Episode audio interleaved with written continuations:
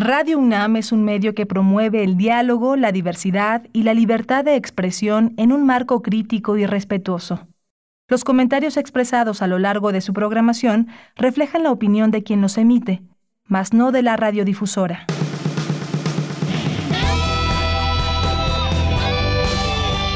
Prisma RU. Relatamos al mundo.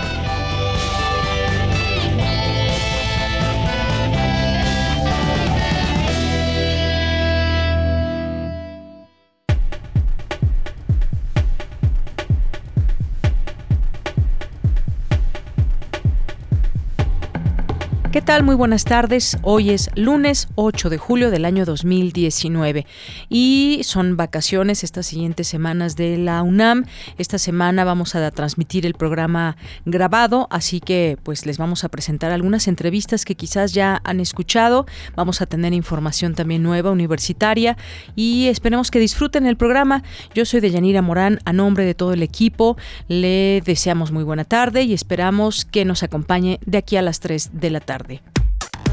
Relatamos al mundo. Relatamos al mundo.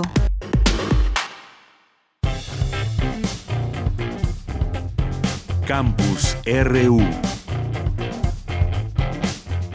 Y comenzamos con los temas universitarios. Señala académico de la UNAM que no solo se debe culpar a las personas por la automedicación, pues muchas veces también los médicos dan recetas equívocas. Mi compañera Dulce García nos tiene toda la información. Muy buenas tardes al auditorio de Prisma RU. La concepción que se tiene de los antibióticos a los que se asocia directamente con determinadas enfermedades es equívoca y está llevando a que resurjan enfermedades como sífilis, cólera, gangrena, peste y otras producidas por bacterias. Así lo señaló el doctor Max Aldana, académico del Instituto de Ciencias Físicas de la UNAM, al ofrecer la conferencia Resistencia a antibióticos en bacterias. La idea que normalmente tenemos es esta, ¿no? Las bacterias son malas, hay que matarlas, y para eso están los antibióticos. Siempre asociamos antibióticos con enfermedad y las bacterias son entes de los que nosotros tenemos que deshacernos. Por cierto, los antibióticos, ustedes saben, no sirven para, no sirven para tratar infecciones virales. Para eso hay otro tipo de medicinas que son los antivirales, pero para tratar infecciones bacterianas no sirven. Y esto lo traigo a colación porque, por ejemplo, aquí tenemos una gráfica de la cantidad de recetas innecesarias de antibióticos que se emiten cada año, y los números están en millones. Esto solamente es en Estados Unidos, en México no tenemos los datos tan claros como aquí. Max Aldana señaló que de acuerdo con datos de recetas que se emiten al año, el 100% de los antibióticos recetados para un resfriado común no eran necesarios porque este resfriado lo produce un virus. Y entonces ustedes se preguntarán, bueno, ¿qué los médicos son tontos? ¿Por qué si recetan antibióticos para enfermedades que no necesaria, que no, que no se tienen que tratar con antibióticos. Y lo que ellos dicen es que muchas veces es este, por la presión de la mamá, del niño, ¿no? Que quieren que a fuerza le receten un antibiótico, ya sea de manera profiláctica, porque dicen, no, es que está, ¿qué tal que una bacteria oportunista y no sé qué le da cuando esté eh, resfriado? Y entonces la mamá presiona demasiado y entonces el médico pues receta los antibióticos. Entonces, no es tanto una cuestión de que uno se automedique como nos han hecho creer, ¿no? Que nos echen la culpa a nosotros, ¿no? Tú te, tú te automedicas y todo.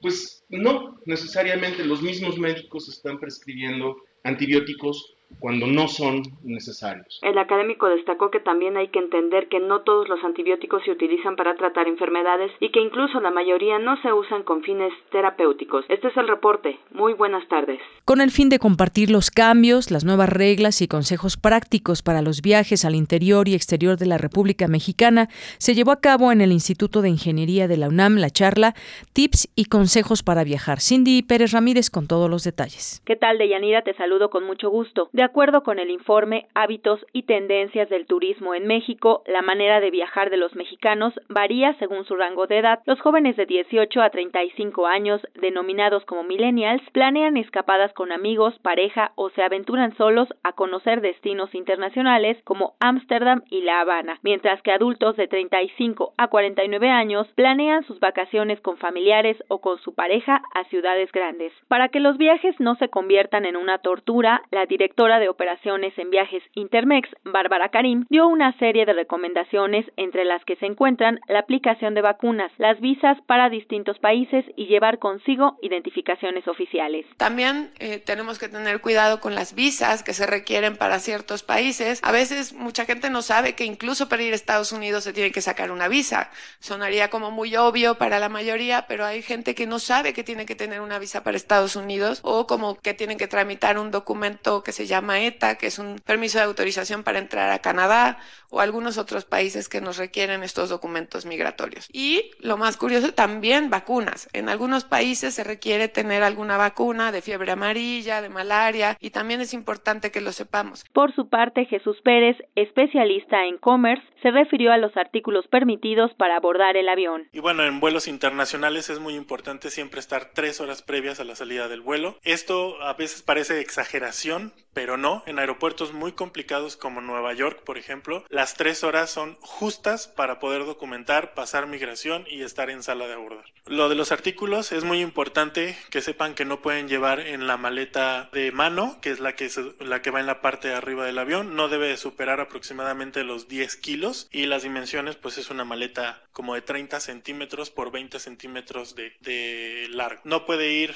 artículos líquidos que superiores a 100 mililitros. Importante, puede ir el celular Galaxy Note 7 si alguien todavía lo tiene. También no pueden ir baterías de litio, no pueden llevar globos. En el equipaje documentado, pues bueno, no pueden ir armas de fuego, drogas, materiales explosivos, no puede ir comida, pueden ingresar algún virus que pueda detonar en una pandemia. Para documentar es muy importante, mucha gente está acostumbrada a llevar el papelito o el boleto de avión impreso, ya no es necesario hoy día únicamente con su identificación oficial, clave de reservación. De Yanira, la Ciudad de México, Cancún, Guadalajara, Los Ángeles y Nueva York, así como Madrid, fueron los destinos más visitados por los mexicanos durante 2017. Hasta aquí mi reporte. Muy buenas tardes. Porque tu opinión es importante, síguenos en nuestras redes sociales, en Facebook como Prisma RU y en Twitter como arroba PrismaRU. Prisma RU. Relatamos al mundo.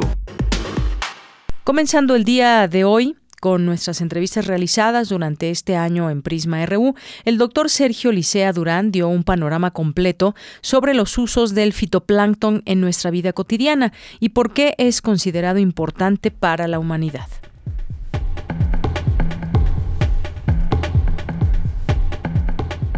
Ya, eh, vamos a pasar a esta nota, esta información, y ya tenemos en la línea telefónica al doctor Sergio Licea Durán. Eh, es un tema que parecería que está, eh, no es de los temas coyunturales, pero el oxígeno más del 50% del oxígeno que hay en este planeta y del cual somos beneficiarios se produce ni más ni menos que en el mar por medio de la fotosíntesis y es interesante conocer estos temas también que se llevan a cabo desde la UNAM y que nos muestran pues a través de todas estas investigaciones de la que están pendientes muchos muchos académicos investigadores para hablarnos de este tema. El doctor Sergio Licea Durán es responsable del Laboratorio de Fitoplancton y Productividad del Instituto de Ciencias del Mar y Limnología de la UNAM. Y le damos la bienvenida a este espacio. Doctor, bienvenido. Buenas tardes. Ay, muy buenas tardes. Oiga, pues este, esta información nos llamó mucho la atención y nos gustaría que pues nos sumerja en estos datos, que nos dé un poco más de información sobre esto tan maravilloso que sucede en el mar y que además pues más del 50% del oxígeno de nuestro planeta pues está se genera en el mar por medio de la fotosíntesis. Platíquenos al respecto de esta de este tema. Ay, mire qué pregunta tan interesante y sobre todo pues que tenga difusión, que es una de las funciones de la universidad. Miren, el fitoplancton, dicho así de una manera general, son las plantas del plancton. Son organismos muy pequeños que miden desde una micra o un poco menos hasta unas 300, 400 micras. Como referencia a la gente que no esté familiarizada, una micra es la milésima parte de un milímetro, por lo cual pues no son visibles. Yo diría que realmente este grupo de organismos en realidad son nuestros aliados. ¿Por qué nuestros aliados? Porque además del oxígeno, nos muestran lo que está pasando en el ambiente, nos previenen si nosotros tuviéramos cuidado de estudiarlos, de entenderlos, de quiénes son, eh, cómo se llaman, es decir, conocer las especies, en dónde están, eh, cómo se distribuyen en la superficie del mar o hacia abajo, hasta la capa eufótica, es decir, hasta donde llega la luz, porque como usted bien mencionó, son fotosintéticos y la fotosíntesis, como nos la mostraron desde, si usted se recuerda, desde la secundaria, que era transformar las sales, el agua, las sales minerales con efecto de la luz y nutrimentos para producir pues sustancias orgánicas desde glucosa, proteínas, aminoácidos, etcétera, pero también la producción de oxígeno. Entonces, la importancia de estos organismos yo creo que es mucha y que estudiarlos es vital para que podamos entender los procesos hidrodinámicos que ocurren en el mar y que regulan la productividad del plancton en el ecosistema. Y que esto se refleja, por un lado, en el comportamiento de las pesquerías. Y hablar de las pesquerías es hablar de la producción de alimentos para consumo humano. Y por otro lado también son muy importantes porque nos permite conocer cómo está estructurado un ecosistema a través de cuál es la composición de las especies, dónde abundan, qué tan diversas están y em, cómo se distribuyen.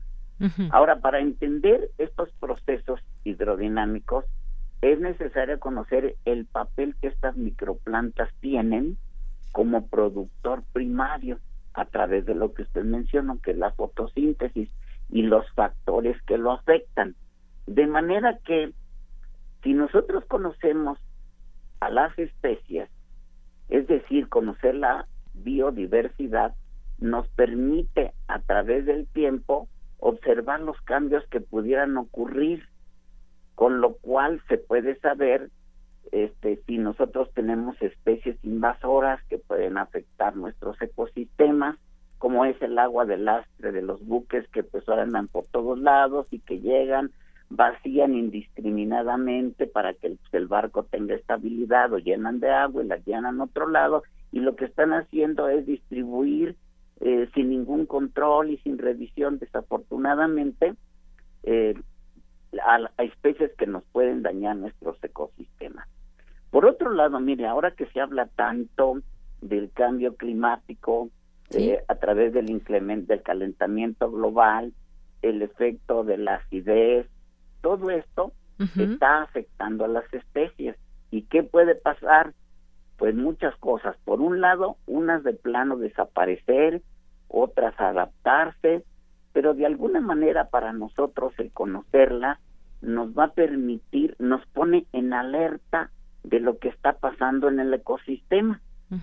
Nosotros aquí, en lo que viene siendo las investigaciones que realizamos, está relacionado con obtener información de cuáles son las especies, en dónde están, cuáles son las variables que las afectan, como son los nutrimentos, como son las corrientes, cómo es la temperatura, el oxígeno disuelto y pues el conocer todo esto nos permite saber en dónde tenemos abundancia, eso está relacionado con las pesquerías y con alimentos, como dije en un principio. ¿Por qué? Porque el hecho de tener, de producir materia orgánica a través de inorgánica es la base de un ecosistema, porque de ahí se va a alimentar el zooplancton, que es la parte animal, ellos son heterótrofos, es decir, ellos no pueden elaborar su alimento, ellos lo tienen que tomar, como vienen siendo estas microplantas, y de ahí nos vamos en una trama trófica a otros niveles como son larvas de peces, peces, aves, mamíferos. Y por lo tanto el que conozcamos lo que viene siendo este grupo de organismos nos va a permitir entender el ecosistema, cómo está estructurado, eh, cómo puede afectarnos y nos da indicadores. Muchas especies son indicadoras. ¿Indicadoras de qué? Pues de las condiciones ambientales en un momento dado. El efecto, por ejemplo, de la descarga de un río, el efecto de las urgencias. Pero por otro lado, también hay especies tóxicas. Y si no las conocemos, pues afecta tanto el ecosistema como la salud humana. Seguramente que mucho del público ha ido a hablar de las mareas rojas, que ni son todas rojas ni tampoco tienen que ver con la marea, pero que son especies que proliferan y que pueden producir mortandad en algunas especies como peces, pero también en el humano. Inclusive se habla de anualmente más o menos unas mil muertes a nivel mundial producto de ingerir alimentos contaminados. Y justamente, perdón que lo interrumpa, maestro, que un tema que ya tocó es el cambio climático, que es muy importante hoy en nuestros días y en la actualidad, pero también cuando hablamos del mar me viene a la mente pues toda esta contaminación de la que pues se padece en el mar y cómo afecta justamente toda esta vida que nos ha platicado que hay desde las profundidades, de qué manera nos estamos acabando a través de la contaminación, pues toda esta esta importante vida que genera oxígeno? Pues miren, de muchos aspectos. Por un lado, hace rato que se la persona que me antecedió que hablaba de la de la gasolina que tenemos disponible y demás, pero hay una parte negativa, tenemos que buscar otras fuentes y otras fuentes pueden venir de estas microalgas, eso por un lado. Por otro lado, el el desmedido aumento del CO2 está afectando acidez en el océano y esta acidez en el océano está afectando a otros organismos porque por un lado ese exceso de CO2 lo está asimilando el océano, lo está acumulando y eso cambia la acidez. El mar se está volviendo más ácido. Al ser más ácido va a afectar, por ejemplo, organismos del grupo de las conchas, cocolitopóridos que tienen carbonato de calcio y que por lo tanto les va a traer problemas para la elaboración de sus exoesqueletos. Por otro lado también pues eh, la contaminación por la actividad petrolera es indispensable, pero pues los accidentes como el que sucedió el stock en el año de junio de 79 y en y en el 2010 de la plataforma esta de la British Petroleum, usted imagínese si la fotosíntesis es con efecto de la luz y los nutrientes elaborar materia orgánica, al momento que tiene usted una mancha de petróleo no hay luz y si no hay luz, pues no hay el crecimiento del fitoplancton y por lo tanto no hay alimento disponible para los otros grupos del ecosistema. Esto me hace recordar en los tiempos de la primaria que un profesor nos dijo, miren, metan una planta, le ponen muy bonita tierra, le ponen nutrientes, la riegan diario, pero la tapan de la luz y en una semana la planta murió. Entonces, ese es un efecto. Por otro lado, todo lo que viene siendo a través de los ríos las descargas fluviales que finalmente llegan al mar, pues no solamente traen los nutrientes, sino que si tenemos, eh, imagínense los agroquímicos producto de lo que viene siendo, pues este para para los cultivos, finalmente son sustancias que como están ricas en, en nutrimentos de tipo fosfatados, hacen un crecimiento masivo, pero solo de, de pocos organismos, lo que se conoce como eutroficación. Y eso, pues indudablemente que tiene consecuencias. Pero no solamente eso, si usted además le agrega todo lo que vienen siendo todo tipo de sustancias tóxicas producto de la industria, pues también es obvio que van a afectar. Lo que le puedo decir, y esto está un poco pues arriesgado porque se necesita hacer más estudios, más análisis de los datos que tenemos, es que sí se está afectando la eh, producción primaria medida a través de la clorofila A, que es un producto de la fotosíntesis, en el sentido de que he notado que hay menos biomasa. Y eso pues indudablemente que se que se, se refleja. Como un dato que le puedo dar de los que vi recientemente de la FAO es de la producción que se estima de la que se extrae anualmente en el mar que estamos hablando de 150 millones de toneladas solamente de productos pesqueros. Es una cantidad que ha ido, o sea, se ha incrementado por demanda de la población, pero a la vez lo que viene siendo el esfuerzo de pesca cada vez es mayor para satisfacer nuestras necesidades. Entonces, sí, indudablemente que toda la actividad humana pues nos está afectando.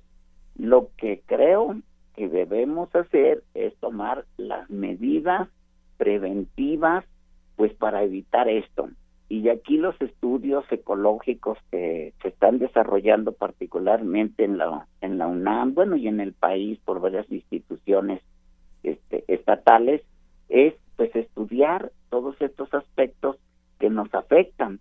Y en esto le puedo comentar de un proyecto que tenemos en este instituto que está financiado por el CONACYT y por la Secretaría de Energía, en donde participamos siete instituciones, digamos de las más conocidas en, en el país, como es este el El eh, en Ensenada el el CICESE, el CICIMAR, la UAM, eh, eh, como cinco, seis institutos de ciencias del mar, en donde estamos abocados a estudiar diferentes aspectos del Golfo de México enfocados a llegar a tener o aspiramos a tener un modelo que nos permita saber en casos de accidentes como sucedió con el listo hacia dónde se van esos contaminantes, qué especies se pueden afectar y pues cuando menos estar prevenidos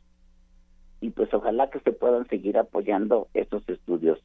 Yo creo que la clave está en ese sentido, de tratar de prevenir y saber qué está pasando, conocer cómo funcionan nuestros ecosistemas para eventualmente pues llegar a la bioremediación. Claro, la bioremediación, pues sí, después de todo lo que estamos viviendo como pues eh, como en el mundo entero y con nuestros mares que se conectan y que hemos visto pues desde estas islas de plástico y muchas otras cosas, creo que muchas fotografías de algunas especies nos revelan pues mucho de lo que está afectando esta contaminación.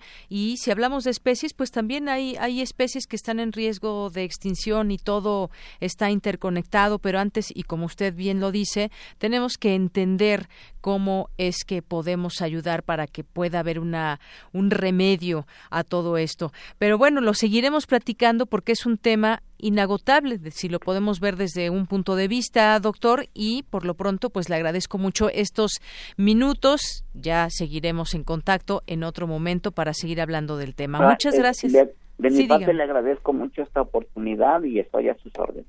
Gracias, doctor. Hasta luego. Muy buenas tardes. Hasta luego. Fue el doctor Sergio Licea Durán, responsable del Laboratorio de Fitoplancton y Productividad del Instituto de Ciencias del Mar y Limnología de la UNAM. Continuamos. Tu opinión es muy importante. Escríbenos al correo electrónico prisma.radiounam@gmail.com.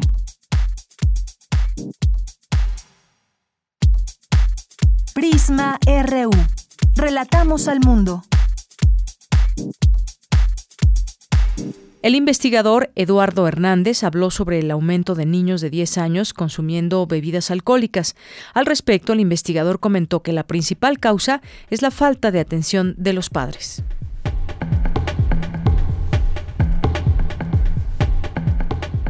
queremos eh, conversar y compartir con todos ustedes es el consumo de alcohol que inicia ya desde los 10 años en México. Desafortunadamente son cifras de la Comisión Nacional contra las Adicciones, que además, bueno, pues está haciendo esta alerta de esta edad para el inicio del consumo de bebidas alcohólicas que ha disminuido en México y se habla ya de los 10 años de edad. Hablemos de el tema, de ese tema y otras adicciones con el maestro Eduardo Hernández Sandoval, socio fundador de la Clínica de Tabaco AC, autor de varios libros sobre adicciones.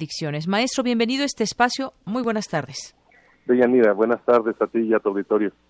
Doctor, pues entrada la cifra pues es impactante porque a los 10 años, a los 10 años son unos niños quienes comienzan a ingerir, por ejemplo, bebidas alcohólicas o cualquier otro tipo de, de droga. Eh, ¿qué, pues, ¿Qué podríamos decir de esta baja en la edad, en el consumo? Eh, ¿Qué está sucediendo y por qué, qué nos lleva a tener estas cifras? Desde ya varias encuestas nacionales de adicciones hemos venido identificando que la edad de inicio de experimentación con sustancias adictivas y psicoactivas como etanol, todas las bebidas alcohólicas tienen etanol, brandy, whisky, tequila, cerveza y la gradación alcohólica de cada una de ellas determina la cantidad de acetaldehído, un desecho que se genera en el hígado a la metabolización. Hemos visto en las últimas encuestas, y no hace falta ser epidemiólogo para tener claros estos datos, porque lo vemos en la comunidad contemporánea, que cada vez jóvenes, más jóvenes, están consumiendo tabaco, alcohol, marihuana y otras sustancias. Ahora, lo que corresponde a la sociedad mexicana para detener este problema es la educación con base en evidencia y la responsabilidad de cada uno de nosotros como padres de familia, como educadores, como responsables del sector salud, para llevar programas de formación con base en evidencia clínica que permitan a los niños y adolescentes entender que el proceso de experimentación con psicoactivos crea dependencia en un porcentaje bien documentado de quienes lo hacen. Sabemos que el trastorno de uso de etanol se presenta entre el 10 y el 20% de la población que consume etanol. En México tenemos un desafortunado modelo en el que todas las reuniones sociales están plagadas de alcohol. No vamos a eliminar el alcohol de la sociedad contemporánea, eso sería innegable desde el punto de vista de lo que significa la coerción de una industria que si bien es legal, no la hace menos criminal, porque busca que se consuma su producto cada vez a veces más tempranas y en mayores cantidades. Si de veras la industria fuera responsable, estaría promoviendo que la edad de inicio de consumo de alcohol fuera a los 21 años y no a los 18. Y todavía algunos legisladores pretenden que se vaya a 16 años.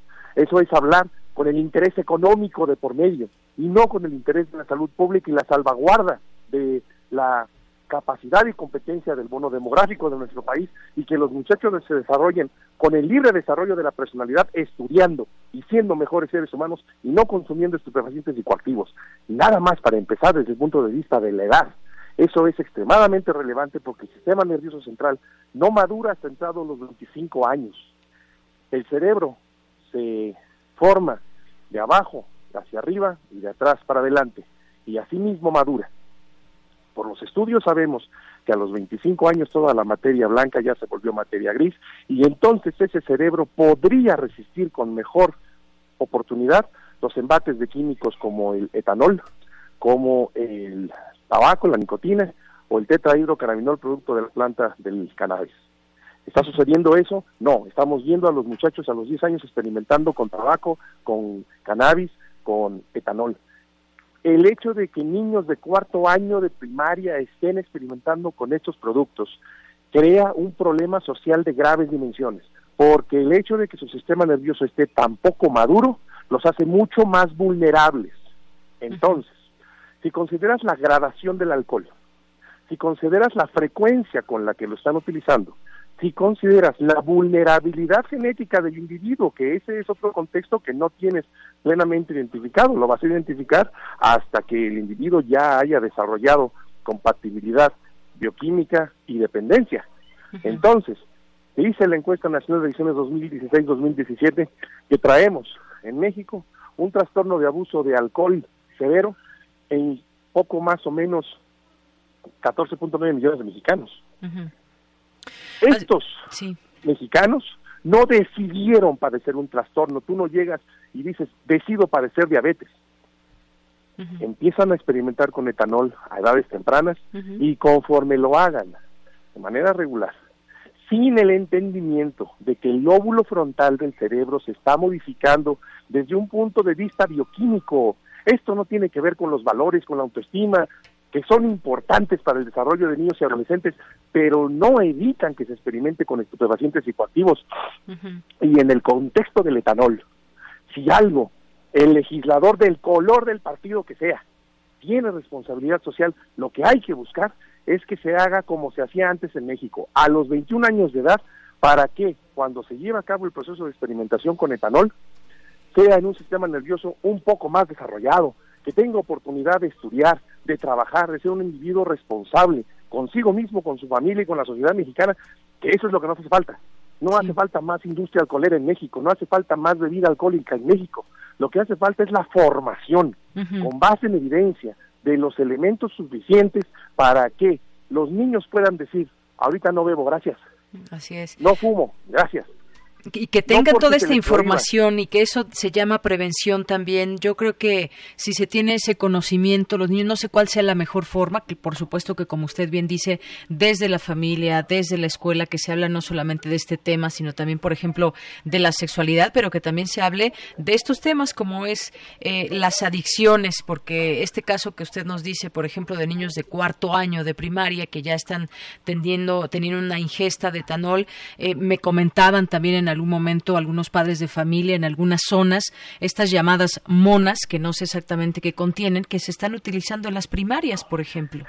Las, las monas, y no quiero entrar en mucho detalle porque no me gusta darle ideas al público, pero es el estar inhalando solventes y eso hace un daño terrible al cerebro. Para quienes utilizan ese tipo de sustancia adictiva, no solamente se degrada el cerebro, hemos visto en las autopsias degradado el cráneo, el mismo cráneo, el hueso, el hueso como si hubiera sido arañado por un tigre. Eso es en contra del desarrollo fundamental del ser humano. Los padres de familia, si tienen a sus hijos en escuelas públicas, tienen que demandarle al sector público los programas de prevención por profesionales, gente que tenga competencia y resultados comprobados para que logren que los muchachos tengan el desarrollo de conciencia suficiente que evite que experimenten con estupefacientes psicoactivos, no porque se les exageren los daños, no, hay que ser objetivos y decirles, esta es su responsabilidad del desarrollo de usted como ser humano, tome la que usted cree conveniente, pero tenemos que formarlos antes. Y los padres que tienen a los hijos en escuelas privadas deben demandar a los directivos de las escuelas privadas la formación suficiente con base en evidencia científica, con estudios publicados en revista médica especializada, para que sus muchachos puedan tener este conocimiento y tomen la decisión que más les convenga. Hoy, debido a la mediatización que se ha hecho del consumo de, de marihuana, que marihuana es un término coloquial que significa el preparado de tallos, hojas y flores de la planta cannabis sativa, con la intención de intoxicarse, prendiéndole fuego, inhalando los vapores o en consumibles, creen que es una mora creen que es algo que pueden hacer y van a salir impunes, creen que no hace daño y que es natural. Todo eso es falso. El tetrahidrocannabinol degrada la corteza prefrontal, hace el lóbulo frontal más chico. Eso depende, así como en el caso del etanol, a qué edad empezaron la experimentación, con qué frecuencia lo hacen, qué tan vulnerable es el individuo y otra variable que no conocen, qué porcentaje de tetrahidrocannabinol tiene la marihuana que están probando, porque marihuana es un término coloquial. Así es. La eh, realidad es que la planta del cannabis tiene más de 100 subespecies. A ver cuáles están agarrando. ¿Saben cuáles son los componentes que hay? Hay 400 cannabinoides involucrados. Y que es un gran debate que se llevará a cabo para, para la legalización de, de, la marihuana, ¿no? Es un, es un debate que también se tendrá que, o se está llevando. Es un problema serio de salud pública. Sí. En Estados Unidos, que ya más de la mitad de la población tiene acceso a marihuana medicinal, sabemos por los dichos de las autoridades de los Estados Unidos que más del 98% de los usuarios del mercado de marihuana medicinal lo utilizan nada más para intoxicarse. El otro 2% tiene razones legítimas como VIH, o un proceso de cáncer que están manejando con quimio o radioterapia. Y en ese sentido nadie tiene un argumento en contra. Lo que sí hay un argumento en contra que es muy fuerte es que con el pretexto de propiedades terapéuticas de la planta del cannabis vengan a abrir un mercado de consumo que en Estados Unidos en el año 2015 fue de 5.7 billones de dólares. 5.700 millones de dólares de un producto que no es medicina, que sí es psicoactivo, que sí es adictivo y que están haciendo que se pierdan generaciones completas. no es trivial el consumo de tetrahidrocannabinol cuando resulta que se pueden perder 8 puntos de coeficiente intelectual a la experimentación y uso regular de marihuana. Doctor, pues estos y otros datos son muy interesantes y se deben discutir con toda con toda seriedad. Mencionaba usted una parte, ya no tenemos tanto tiempo para desarrollarlo, pero el interés económico que hay detrás de todo esto, desde el tabaco, por ejemplo, tiene algunos años que se cambiaron estas cajetillas con algunas fotografías que dan cuenta de lo que puede pasar a una persona que fuma, que le puede dar cáncer de pulmón y demás. Y bueno, algunas otras cosas que hemos cambiado, ya no se puede fumar en lugares eh, cerrados y demás, pero pues toda todavía nos falta muchísimo, pero sobre todo esos intereses y esos grandes negocios que se hacen pues con el alcohol, el tabaco y otras sustancias. Sabemos que Philip Morris gana más que Coca-Cola, Microsoft y McDonald's juntos. Y sabemos que los intereses económicos que cabildean con los legisladores están supeditados a los intereses económicos y políticos en contra de los intereses de salud pública. Los intereses de salud pública son antagónicos a los intereses de lucro con esos productos psicoactivos. En primera instancia, lo que se necesita es que se desarrolle la responsabilidad de los actores competentes. Te comentaba de los padres de familia en escuelas públicas y escuelas privadas. Tienen que buscar que esta información llegue a sus hijos de manera objetiva por profesionales.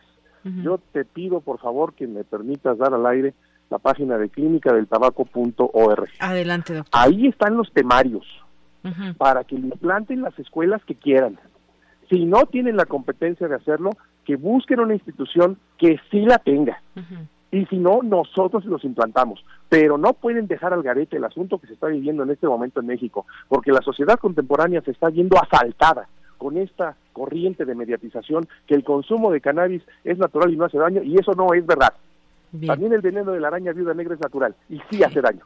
Y la cannabis tiene propiedades terapéuticas que está por demostrar, pero antes de eso es adictiva, psicoactiva y tiene un impacto importante en el desarrollo del individuo. Muy bien, doctor. ¿Cuál es esta página para que podamos conocer la información? Clínica del tabaco.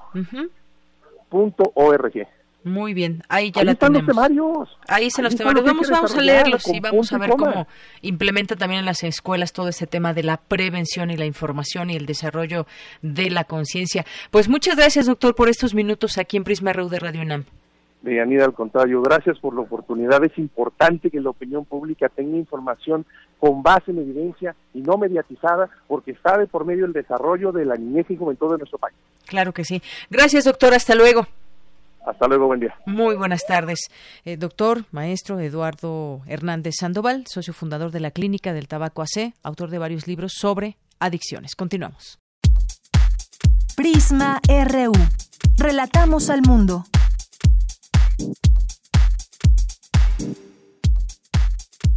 Tu opinión es muy importante. Escríbenos al correo electrónico prisma.radiounam@gmail.com.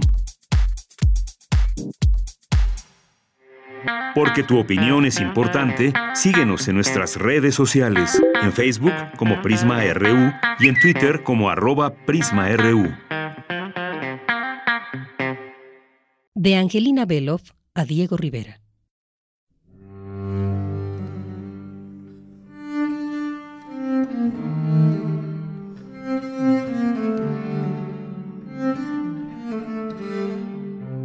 En el estudio, todo ha quedado igual, querido Diego.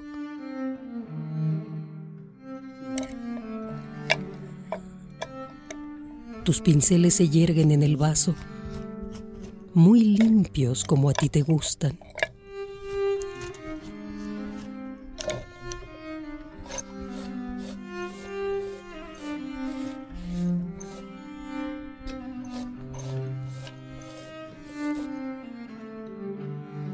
ni una línea tuya. No he recibido ni una línea tuya.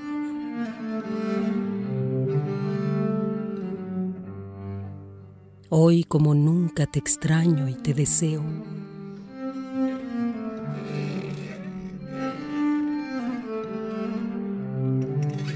No quise descolgar tu blusón del clavo en la entrada.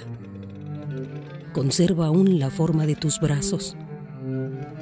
No la quise descolgar por miedo a quedarme yo con un hilacho entre las manos. Entonces sí me sentaría a llorar. Te amo, Diego. Ahora mismo siento un dolor casi insoportable en el pecho. Es el amor. En la calle los amigos, todos me preguntan por ti. Bueno, al principio. Ahora cada vez menos. En la noche es cuando me desmorono por tu silencio. Y yo, adentro del silencio, yo dentro de ti, que eres la ausencia. Yo solo tengo tu recuerdo. Pobre hijo nuestro. Una noche empezó a quejarse horriblemente. Había una epidemia de meningitis. El niño lloraba sin descanso. Aún puedo escuchar sus chillidos. Tú no podías verlo. No querías verlo. Dejaste de pintar. Dieguito murió. Siempre quise tener otro hijo. Tú fuiste el que me lo negó.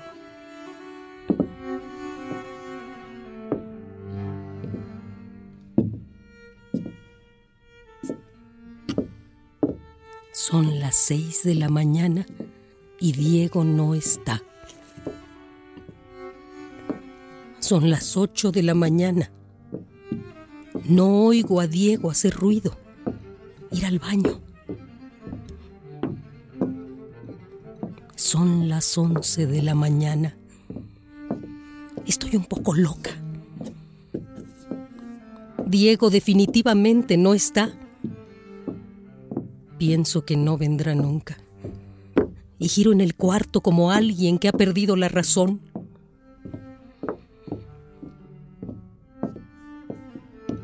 Hoy no quiero ser dulce, tranquila, decente, sumisa, comprensiva, resignada. Tampoco quiero ser maternal Diego no es un niño grande. Diego solo es un hombre que no escribe porque no me quiere, no me quiere y me ha olvidado por completo.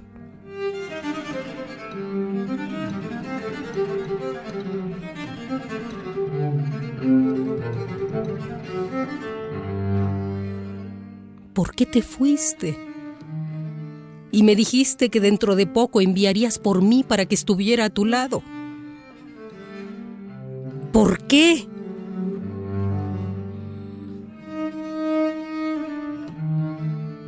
Se despide de ti y te besa tristemente.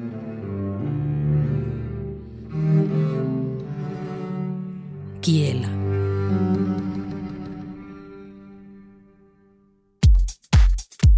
Prisma RU. Relatamos al mundo.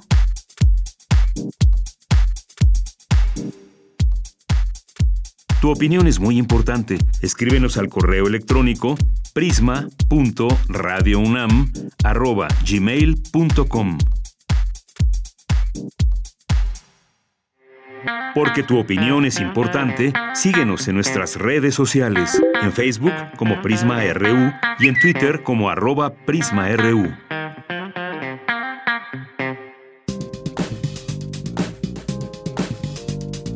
Cultura RU.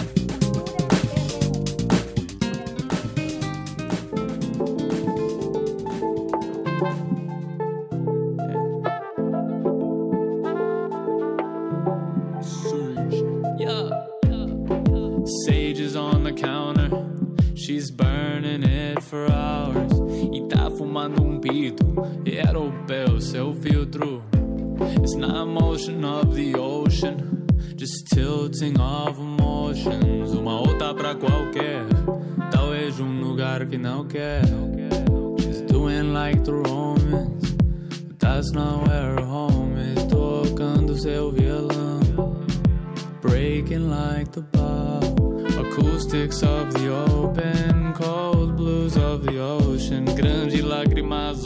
pues estamos ya en la sección de cultura y ya se encuentra con nosotros Tamara Quiroz y su invitado. ¿Cómo estás, Tamara? Buenas tardes. Deyanira, muy buenas tardes a ti y a todos aquellos que nos escuchan en la Ciudad de México, la zona conurbada, a través del 96.2 FM.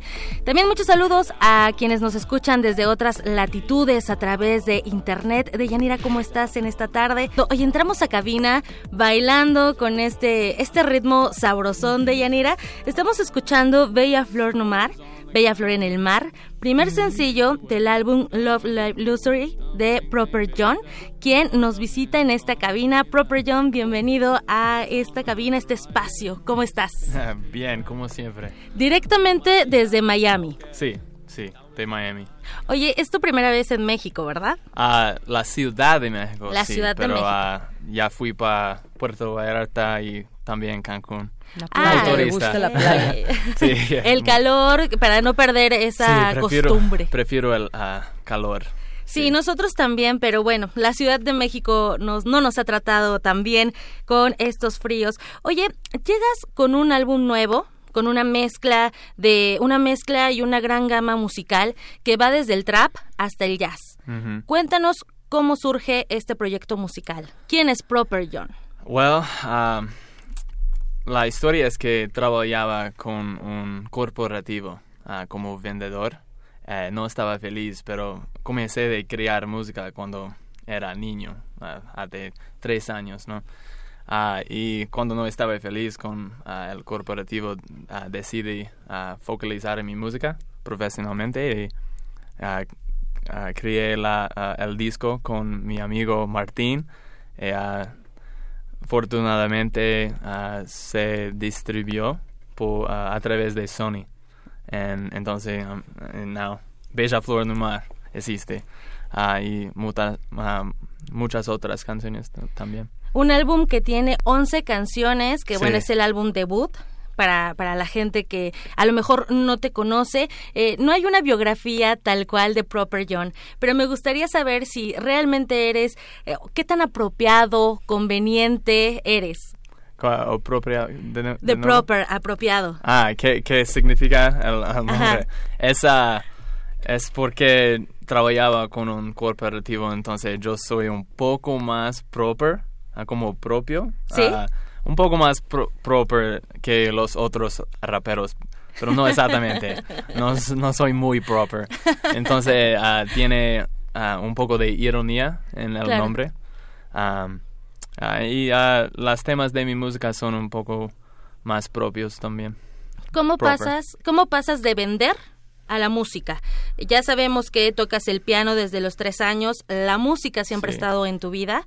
Sin embargo, ¿cómo pasas eh, justo de dejar este trabajo formal a irte ya a la música y a hacer eh, algo diferente, algo artístico también? Mm, ah, c- ¿Cómo, cómo ocurrió la transición? La transición. Ah, fue, ah, fue muy difícil porque mi corporativo no, ah, no ¿cómo se dice? Le gust- no, ¿No le, le gustó. gusta? ¿no? Ah, ¿no le gustó? Porque soy el mejor del corporativo, entonces es muy ah, extraño ah, para es que estoy creando música ahora porque yo soy rubio y ahora ah, cosas así, pero um, eh, ahora yo estoy mucho, mucho más feliz en- en- y yo sé que es muy importante para personas seguir el sueño, el, el sueño de vida. Eh, es lo que es- estoy haciendo ahora. eh, bueno, creo que sí fue difícil tal vez para ellos, pues ya no les dejaste esas ventas, ese dinero al corporativo. Eh, Mm. Para ti, ¿cómo, ¿cómo es atreverse a realizar tus sueños, a seguir tus sueños? Co- ¿Cómo qué?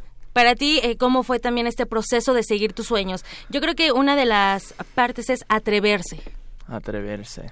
No, no sé esa palabra, atreverse. Atreverse, animarte, hacer las cosas. How do you choose your a dar un dreams? paso. How do I choose them? Oh, mis sueños escogen yo. Mm, Ah, te escogen tus sueños. Entonces es un, es un instinto de la corazón ah, que no ah, podía resistir más.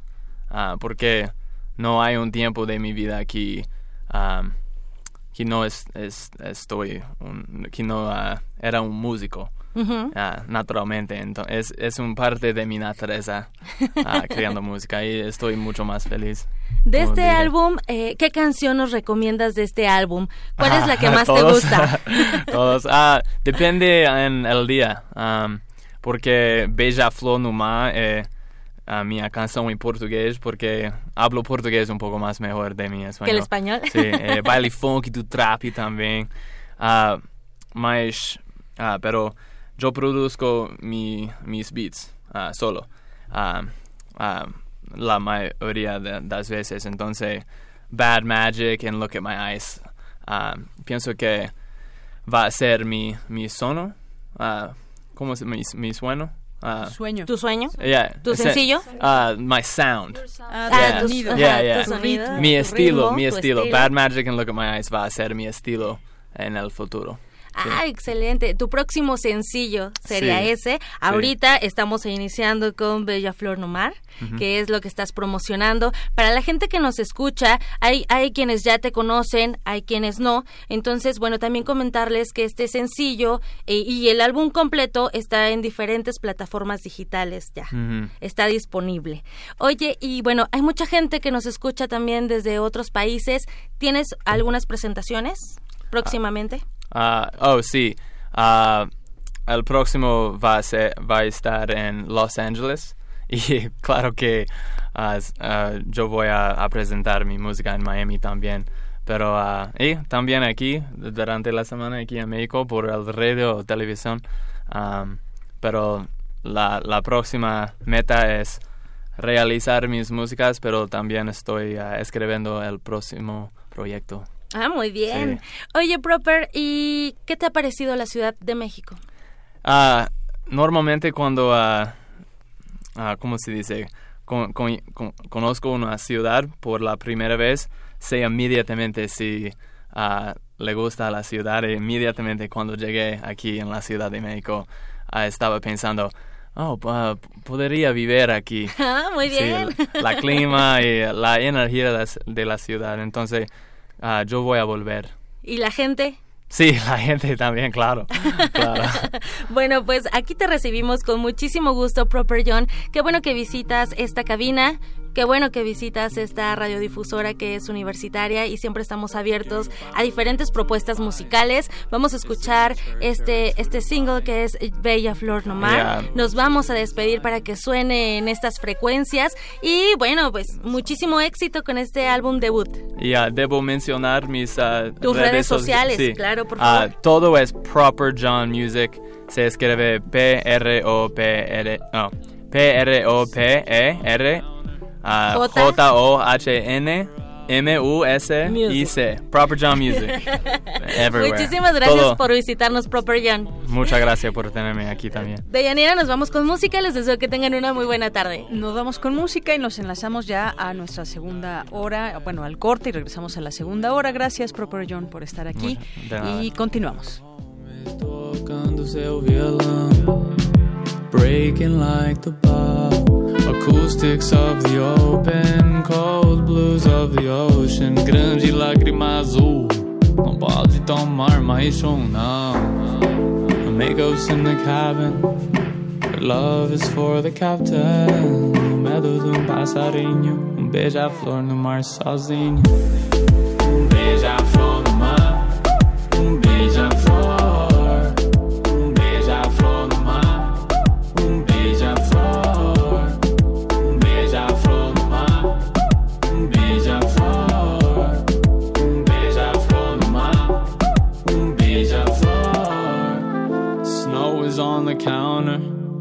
Stays away from downers, mas também tem bebidas prontamente consumidas.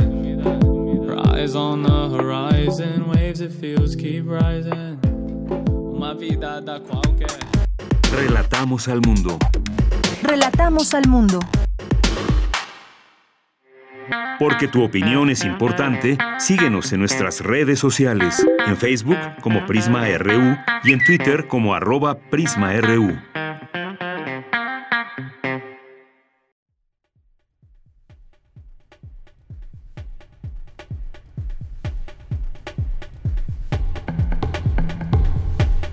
Y con esto vamos a un corte para continuar con más información en la segunda hora de Prisma RU.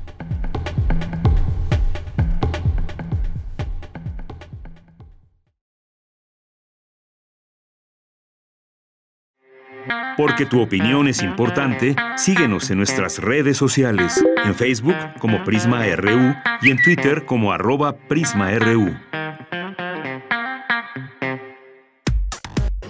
Prisma RU. Relatamos al mundo.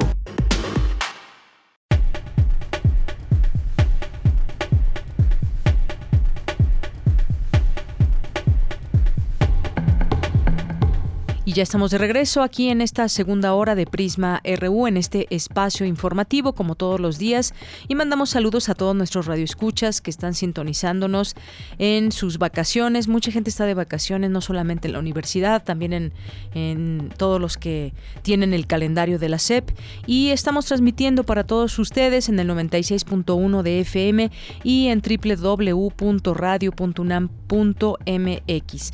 También les recordamos que nos pueden seguir en Facebook como Prisma RU y en Twitter como arroba Prisma RU. Pues vamos a continuar con la información destacada de nuestra universidad y nuestra compañera Virginia Sánchez nos habla sobre los homenajes en honor a uno de los más destacados miembros de esta máxima casa de estudios, don Miguel León Portilla. Adelante Vicky, te escuchamos. Hola, ¿qué tal Deyanira? Muy buenas tardes a ti y al auditorio de Prisma RU por su trascendental e invaluable aportación que su obra ha hecho para reconocer la diversidad cultural, lingüística y étnica de nuestro país, este año el filósofo e historiador Miguel León Portilla recibirá una serie de homenajes y, por supuesto, la Universidad Nacional, su casa, se unirá a este reconocimiento. Jorge Volpi, coordinador de difusión cultural de la UNAM, habló sobre la importancia de este homenaje a León Portilla, a quien señaló como un universitario universal. Don Miguel León Portilla es esta figura central de la cultura y del pensamiento de México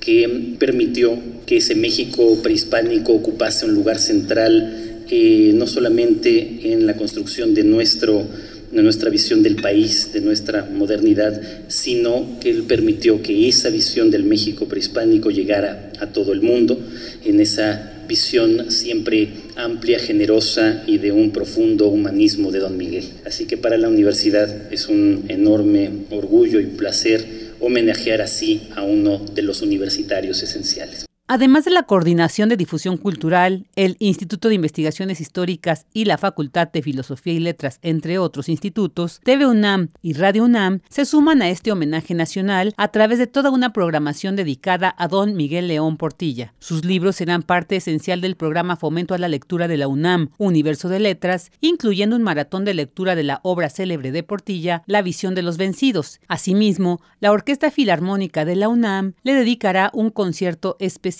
y es que, como lo señaló el reconocido antropólogo Eduardo Matos Moctezuma, hablar de León Portilla es hablar de la institución de instituciones.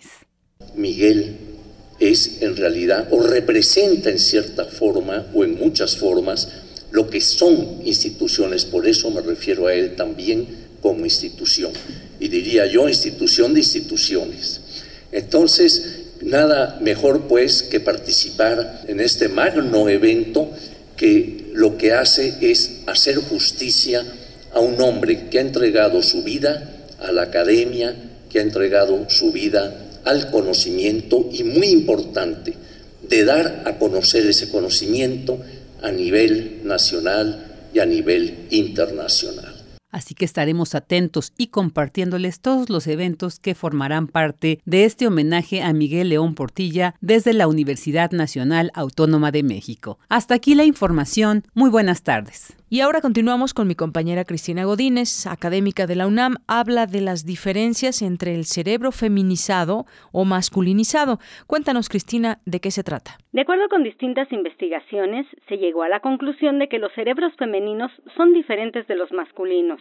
Pero la diferencia no implica un término valorativo en cuanto a quién es mejor o peor, ya que uno de los factores que puede estar interviniendo es la exposición prenatal a cierto tipo de hormonas señaló la doctora Olga Araceli Rojas Ramos, académica de la Facultad de Psicología de la UNAM. Más que hablar de un cerebro prototípico de hombre o un cerebro prototípico de mujer, estamos hablando de feminización o masculinización de estas redes, pues que hacen posible las rutas de información para responder a esas demandas del medio ambiente. Existe mucha investigación al respecto, sin embargo, esta investigación es relativamente reciente. Me refiero a de unos 20 años para acá. Digo reciente porque hay otros temas que se han estudiado pues con muchas más años de anticipación y con mucha más investigación al respecto.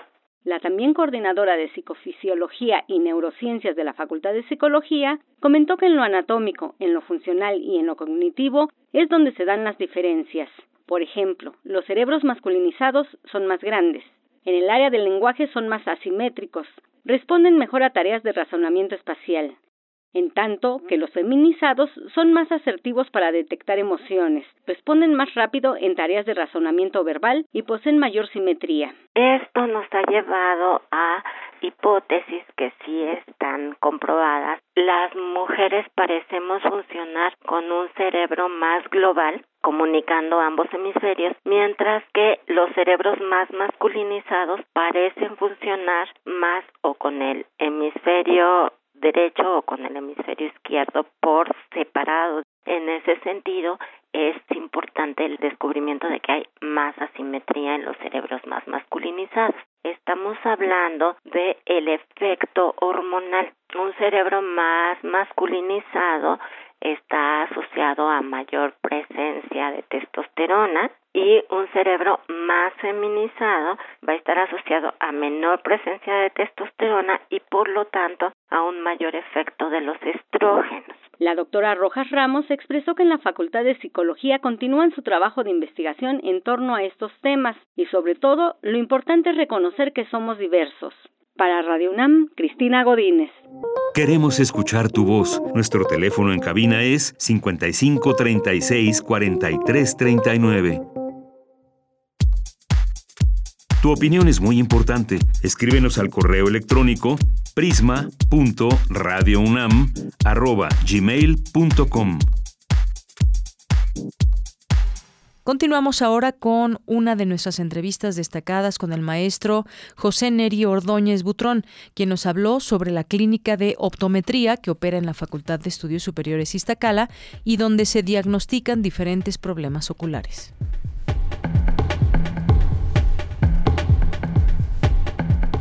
Eh, existe una clínica de optometría en la FES Tacala que fue fundada en diciembre del año 2000 y que cuenta con diferentes servicios de salud visual que cubren las necesidades visuales de las comunidades aledañas.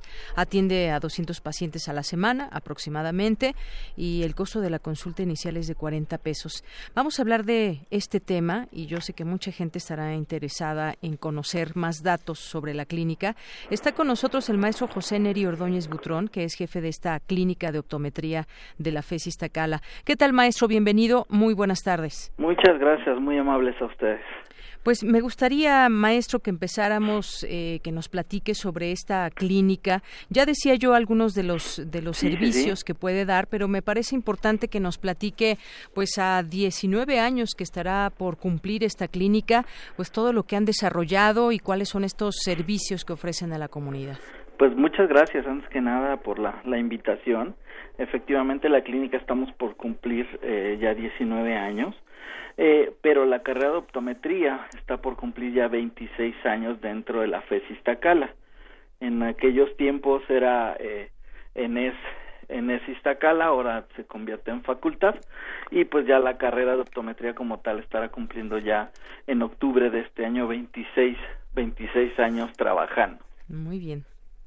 Y bueno, pues 26 años es mucho tiempo en donde han desarrollado pues muchas cosas. Me imagino que también es un tema de eh, que se están subiendo a las nuevas tecnologías, que van cambiando algunas eh, algunas cosas a lo largo de todo este tiempo. Platíquenos un poco de pues de cómo ha sido toda esta esta larga carrera de, de optometría. Claro, pues eh, primero eh, retomando un punto fundamental, eh, cuando nosotros ingresé, yo soy egresado a esta facultad, contábamos con tres consultorios, eh, cuatro consultorios como máximo, y ya ahorita la clínica de optometría, que está completamente equipada, cuenta con 24 consultorios.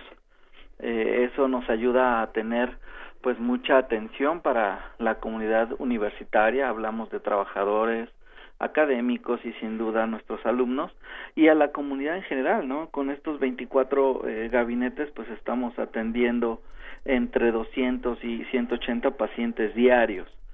Esto esto cómo lo manejamos? Nosotros a través de esta evolución hemos entrado a la parte de especialidad. Significa que eh, damos servicios desde siete, desde las 7 de la mañana hasta las 7 de la noche en, hora, en cada dos horas y atendemos lunes, miércoles y viernes la parte de especialidad. Nos referimos a pacientes con visión baja, sí, pacientes con eh, algún tipo de terapia que requieren algún tipo de terapia, alguna patología muy en específico, algún queratocono, cuestiones de diabetes. eh, atacamos también la adaptación de lentes de contacto de alta especialidad. Eso lo hacemos estos tres días. Y martes y jueves tenemos eh, la parte de refracción, que ahí es donde vemos eh, qué, qué, qué, problema visual es el que podamos eh, llegar a encontrar con nuestros pacientes. Así es. Bueno, entonces eh, atienden de 7 de la mañana a 7 de la noche. Así es. Eh, esto que nos platica de hay especialidades para pues eh, atender distintas enfermedades en particular, distintas patologías. Me mencionaba usted incluso este tema de la visión ligada a esta enfermedad que padecen muchos, muchos mexicanos y que es la diabetes, por ejemplo. Sí, claro.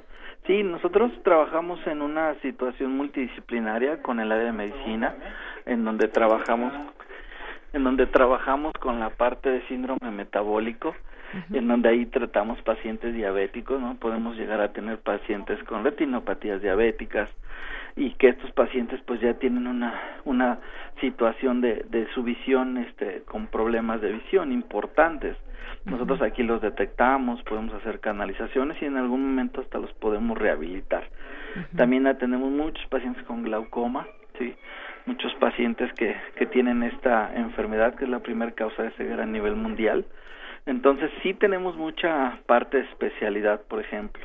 Muy bien. Y yo quisiera preguntarle, ¿se atiende solamente a comunidad universitaria? No, eh, nosotros, eh, nuestro plan, nuestro modelo de atención es a cualquier paciente que requiera una atención visual. Eh, eso lo hacemos aquí en la clínica y también tenemos un programa muy importante que se llama la atención de, de, de pacientes en situaciones críticas, que se llama un programa de atención comunitaria en donde viajamos eh, al interior de la República a situaciones de escasos recursos y también atendemos a través de brigadas a este tipo de pacientes. Así es. Entonces el alumno está enfocado a una atención en la clínica y también a una atención comunitaria. Muy bien. Estas, eh, esta atención que ustedes brindan de, es de lunes a viernes o también en fin de semana. Es de lunes a viernes principalmente la, la atención que tenemos aquí en la clínica. Muy bien, para que la gente que nos esté escuchando pues sepa. Y tienen que presentarse directamente allá, ¿hay algún teléfono en el que puedan hacer una cita? Sí, con mucho gusto aquí eh, nosotros los podemos atender. El teléfono es 5623 1346. Aquí ustedes pueden llamar, nuestro proceso es eh, que nos ayuden agendando una cita uh -huh. el día que a ustedes se les acomode el, el horario eh, les sacamos la cita les recomendamos llegar unos 10, 15 minutitos antes. Uh -huh. El costo de la consulta, como usted bien lo dijo, es de 40 pesos. Uh -huh. Entonces eso ayuda mucho a la a que estos servicios de salud lleguen más a la comunidad. Muy bien, entonces repito nada más el teléfono es 56 23 13, 13 46. 46. Muy bien, ahí pueden ya agendar una cita quien quien esté interesado y bueno, debe, sepan todos ustedes que nos están escuchando que son especialistas y que además, bueno, pues eh, tienen tienen una eh, pues todo lo que los respalda, muchos años que los respaldan y sobre todo la calidad de su trabajo y la calidad de atención a, los pacientes que tienen o que padecen distintas enfermedades que tienen que ver con, con la visión. Ahora, yo le preguntaría muchas, muchas veces, eh, pues se llevan a cabo distintas operaciones. ¿Ahí también eh, llevan a cabo operaciones o solamente se hace como un diagnóstico y, ya se envía a otro lugar? solo realizamos el, diagnóstico. Nosotros el nivel de, de para una cuestión de cirugía es eh, a nivel oftalmológico, pero nosotros trabajamos como con el Hospital de la Luz, con el Hospital Conde de Valenciana, y todos estos hospitales también forman parte de la red UNAM. Entonces tenemos un vínculo muy cercano con ellos. Entonces nosotros remitimos o referimos al paciente y ellos eh, nos lo regresan cuando es intervenido quirúrgicamente o si requiere algún tipo de cirugía. Muy bien, y que me refiero que también mucha gente hoy en día se opera las cataratas o algún problema que tenga en particular en los ojos o incluso, por ejemplo, le pregunto, doctor, eh, si alguien quiere operarse de la vista para ya no usar lentes, ¿también los pueden canalizar a alguna, algún lugar? Sí, claro, nosotros contamos con equipo de alta tecnología para saber si son candidatos a una cirugía, en este caso refractiva. Que no cualquiera puede hacérsela. No, no, no, lo, lo, más importante es que cumpla con estas características para eh, que la cirugía se lleve con éxito, ¿no? Eso sí es, sí podemos hacer también esa parte. En caso de que no, por ejemplo, que no cubra eh, con esas características tenemos una alta especialidad en lentes de contacto y podemos hacer una adaptación del lente de contacto, ¿no? Que eso es una de las áreas de especialidad que tenemos muy desarrolladas, contamos con algunos diplomados para para exalumnos y entonces el área de contacto es de las más altas que tenemos a nivel de Latinoamérica. Muy bien, bueno, pues esa es una muy buena noticia, un buen dato. y hacen, entre otras cosas, pues está el examen refractivo, es lo que leo, adaptación de lentes de contacto, lo que nos decía, rehabilitación visual, terapia visual, diagnóstico, tratamiento y canalización de enfermedades oculares. Todo esto lo llevan a cabo en, la clínica. Tenemos dos, dos eh, áreas recién eh, que abrimos dentro de la clínica, que una es la área de visión al color, somos la única clínica a nivel de Latinoamérica donde tenemos pruebas específicas para determinar si hay alguna alteración a visión al color. Eso es un proyecto de investigación que tenemos. Y tenemos otro eh, que se llama el Centro de Diagnóstico de Superficie Anterior. Esto hace o nos da para saber realmente qué tipo de ojo seco tenemos. También el ojo seco está causando muchos problemas a nivel visual. Entonces eh, agregamos esos dos servicios también a la, a la comunidad. ¿Este tema del ojo seco es, es, es algo muy común, doctor? Sí, fíjense que hay estudios que nos arrojan que el 80% de los pacientes adultos mayores tenemos ojo seco. Eso es lo que dice la literatura. a través de las, eh, los estudios que se han hecho en la propia facultad, también hemos identificado que el joven, este joven que está frente a un dispositivo electrónico donde hay una emisión de, de luz azul tiende a tener ojo seco. Entonces sí es una condición que ya se está volviendo muy pues muy fuerte para todos los que los los jóvenes, ¿no? Menores de 23, 24 años que estamos todo el tiempo frente a un dispositivo electrónico. Así es, es justamente también a lo que me refería, que muchas cosas van cambiando, incluso nuestros hábitos. Antes no teníamos eh, pues teléfonos celulares, ni tabletas, ni una pantalla tan enorme en vez de una televisión, por ejemplo. Y esto, pues eh, también me imagino que genera cambios en, en, sí, sin duda, y genera cambios muy muy importantes, ¿no? Por ejemplo, un niño con una miopía, que también la miopía empieza ahí a tener problemas epidemiológicos importantes, le sumamos que está algunas horas frente al celular, otras horas frente al dispositivo electrónico, la tablet, y otras más horas frente al videojuego. Estamos hablando que en promedio el, el, el paciente está expuesto a esta luz azul entre 12 y 10 horas diarias y entonces sin ningún tratamiento especial, pues sí ocasiona problemas importantes a nivel visual.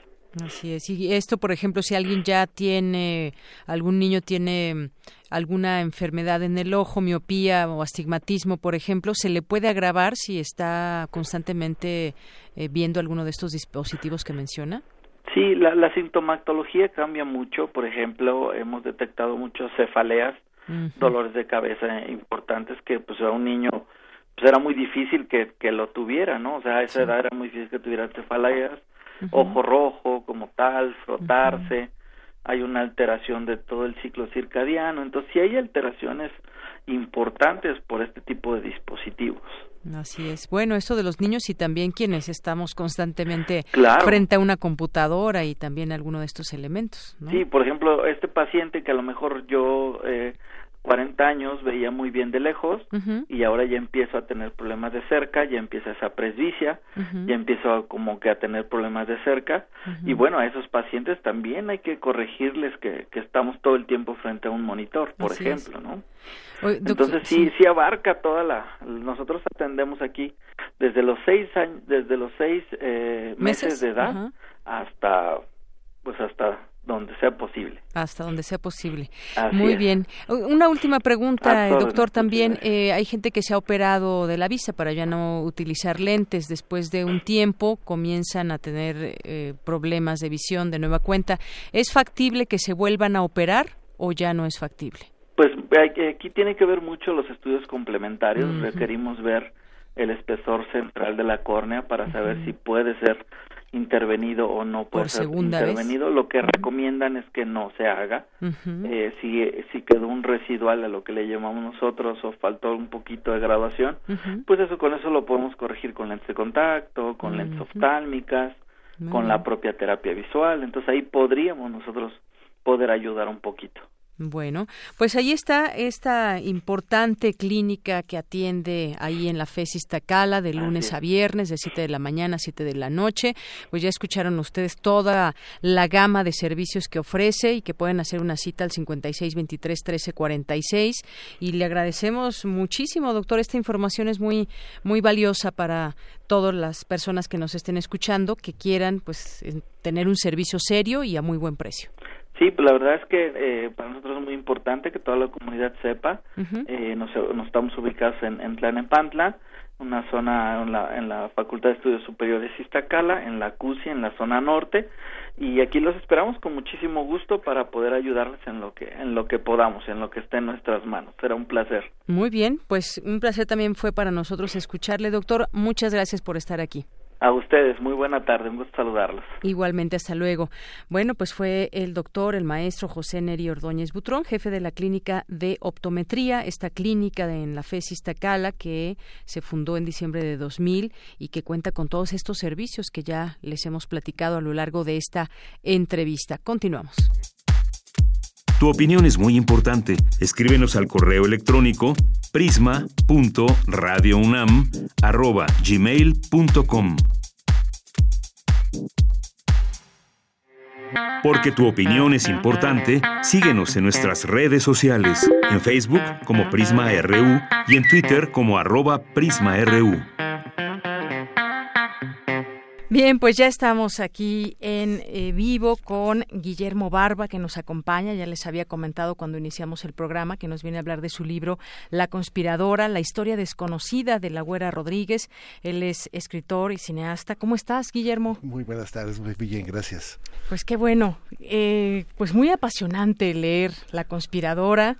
Eh, la Güera Rodríguez, un personaje que no ha sido tan estudiado, que no ha sido pues tan eh, reconocido dentro de las páginas de nuestra historia, pero sin duda un personaje muy interesante, una, una mujer que decíamos hace un momento, su plena juventud le tocó vivir muchas, muchas cosas históricas, bueno, en su propia vida mucho y, y también en la vida histórica de este país. Sí, la Güera Rodríguez estuvo participó en todo el todo el proceso de la independencia desde los desde los del prefacio de la, de la independencia digamos desde 1808 hasta 1821 en la consumación y siempre directamente al, al principio eh, en, con Hidalgo y Allende directamente en Dolores y impulsando a Iturbide al final. Mientras tanto fue espía, este, eh, patrocinadora de, de ejércitos con su propio dinero, hizo lo que pudo por la independencia y arriesgando su, la- su vida y su familia. Tenía cinco hijos y era viuda, porque es un dato muy interesante, durante todo el proceso de la independencia de 1808 hasta 1823 se mantiene soltera. Y siendo ella considerada la mujer más bella de su tiempo, yo creo que le deben haber sobrado opciones para casarse.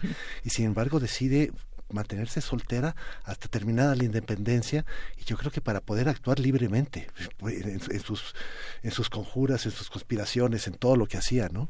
Soltera, pero era muy amiguera, tenía muchos amigos, muchas amigas y bueno, eh, se habla de que tenía muchos amantes, la Güera Rodríguez. Se, se, se le ha creado una historia exagerada. O sea, no fue una blanca paloma, fue una mujer contracorriente de su época, que supo ser dueña de su cuerpo, de su mente y de su voluntad, pero se le han inventado mil cosas que no jamás pudieron ser, ¿no? Este, esto es casi, yo creo que es gracias a don Artemio de Vallarispe, que escribió un libro hace 70 años que se llama La Güera Rodríguez, y en el cual en su prefacio, o Isajoje, como él le llama, ya se disculpa de escribir el libro porque no ha querido despertar bajos estímulos en las personas que lo lean, y este, y que nomás, ojalá nomás sea leído por eruditos de la historia. A ese grado llegaba, y luego nos pinta una mujer pícara, eh, muy divertida, muy eh, muy inteligente, pero básicamente su libro habla de, que tuvo amantes, de que tuvo demás, y realmente no es cierto. O sea, lo que sucede es que tuvo un, un marido el primer marido que tuvo se casó forzadamente con, con él y, luego él la trata de matar. Casi la, mata casi la mata pero no falla le falla la pistola y, la, y él, ella lo acusa de asesinato y él en contrapartida la, la, acusa de, de, serle infiel y pide el divorcio. Y en ese juicio inventa el marido 80 mil 80 mil amantes y yo creo que de ahí viene toda esa historia de, de que tuvo tantos pero jamás pudo haber sido eso. si, si te das cuenta, había estado embarazada año tras año casi. A que ahora les daba tiempo de, tener amantes en ese, en ese momento, ¿no? Claro. Y, y ese capítulo, justamente esa parte que, que, describes donde casi la mata su esposo, de ahí parten muchas cosas, porque después, pues sí, vino una, una vida muy difícil para ella. Estuvo encerrada, porque justamente en este litigio del se divorcio. Acostumbraba, se acostumbraba. La mujer vivía en, separada de sus hijos. En una sociedad machista tremenda. Si, si una mujer era acusada de, de, infidelidad o la misma mujer acusaba al hombre de, de, pedía el divorcio, a la mujer se le encerraba para que no pudiera pecar mientras. imagínate. No, no, no. La mujer era considerada menor de edad de por vida en ese entonces. Era, era, una, era una sociedad machista represora impresionante.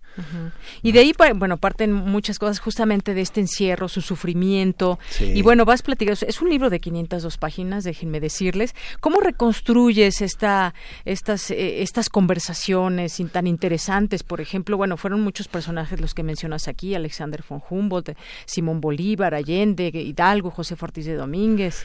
Sí, fue una eh, investigación muy acuciosa. fueron en total para escribir y para terminar el libro en, en imprenta fueron cinco años entre investigación, escritura y edición. Fueron cinco años de trabajo. Y la investigación no fue la, solamente de la Güera Rodríguez, que como, como, bien has dicho, no, no tiene mucha documentación porque ha sido olvidada por los historiadores, ¿no? Este, tiene gracias a esto, gracias a Dios, hace poquito, este, sacarse, hace 10 años, 8 o 9 años, salió un, una tesis de un estudiante de historia de la universidad sobre la sobre la Güera Rodríguez y ahí hay documentación. Por primera vez desde, jamás había habido documentación como como como este momento siendo uno de los personajes más emblemáticos del de la del imaginario este popular no y este pero la documentación sí fue cada vez que entraba con Josefa a, estudiar sobre Josefa y si estaba una conversación con Hidalgo a estudiar Hidalgo y, y perfectamente. Entonces sí, la, documentación fue rigurosa, porque además el libro intenta reivindicar a la Güera Rodríguez y la única manera que yo creo que se puede hacerlo es con datos reales. Entonces traté de ser lo más este, respetuoso con, los datos históricos y con los personajes históricos y donde no hay información construirlos con hipótesis válidas, ¿no?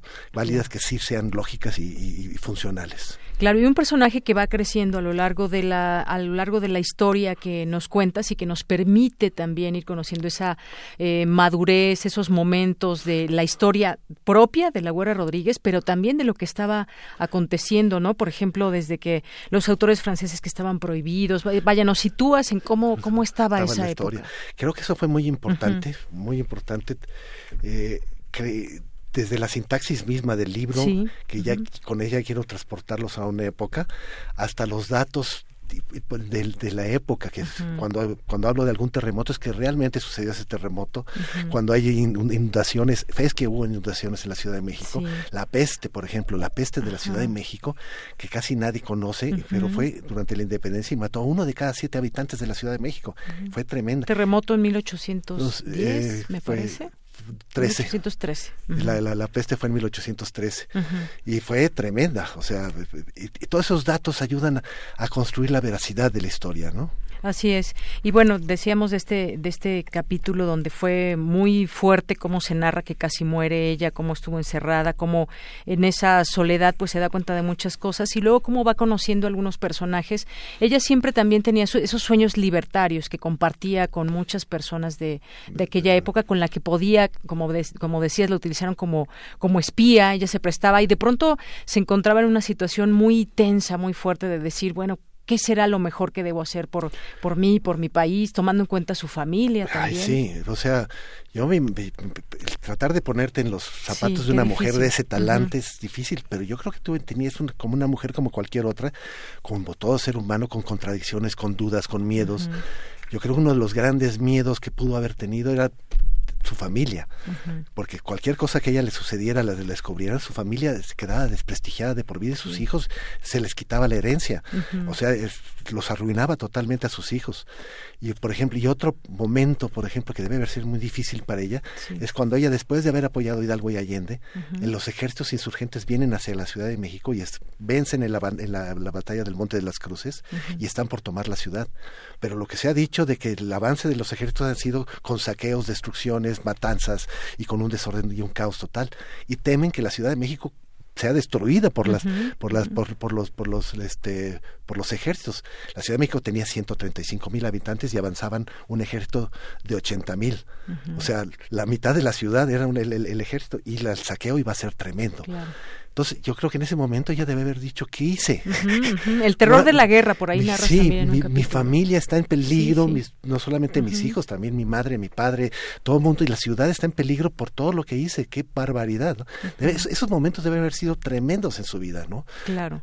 Claro, por supuesto, momentos tremendos y momentos, a mí me gusta cómo, cómo edificas estas eh, pláticas, estas conversaciones, por ejemplo, con personajes como Alexander von Humboldt, donde él eh, eh, creo que sembró también o tenían mucha esa conversación o ese debate en torno a la desigualdad en México, por ejemplo, ¿no? Ese es, es algo que la Guerra Rodríguez debe haber estado muy al tanto.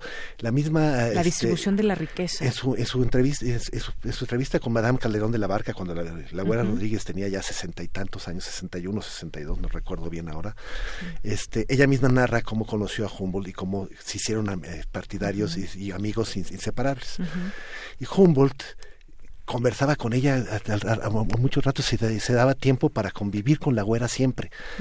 Y Humboldt detalló algo que sigue siendo lo mismo, eso es muy triste, pero dice, jamás había visto un país con tanta desigualdad económica como, como, como la Ciudad de México y Nueva España. Aquí las riquezas son enormes, es más, cuando alguien era el más rico de Nueva España era muy probable que fuera el más rico del mundo, así estaba la desigualdad, ¿no? Y este, y, y, y la guerra debe haber sabido eso. Y es muy triste ver, leer eso y saber que después de la independencia, después de reforma, de todas las guerras y revoluciones que hemos tenido pasando por Zapata y por todos, seguimos en las mismas.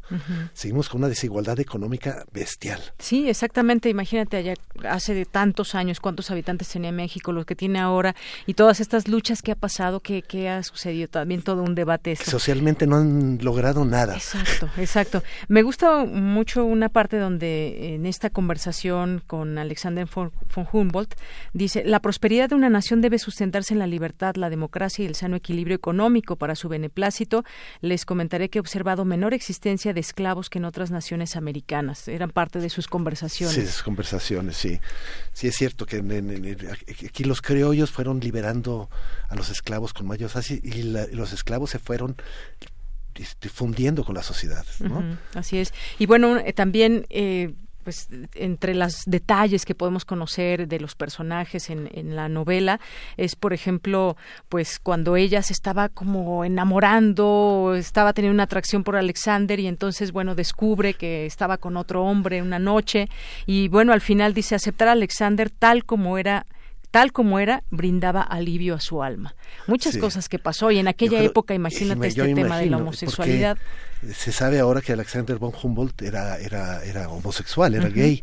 Entonces, ese amor que le, le, le, le, imputan a la Guerra Rodríguez no creo que pueda haber existido. Yo creo que sí debe haber habido una primera gran atracción de la Guerra Rodríguez hacia ese cerebro maravilloso. Además era guapísimo, el Alexander von Humboldt era muy guapo. Y entonces debe haber una atracción tremenda y de ahí debe haber, y lo debe de haber terminado aceptando como era, que debe haber sido muy difícil para una sociedad tan católica entonces, donde era, ese era el, el el pecado nefando de, de su época, era horror, tremendo.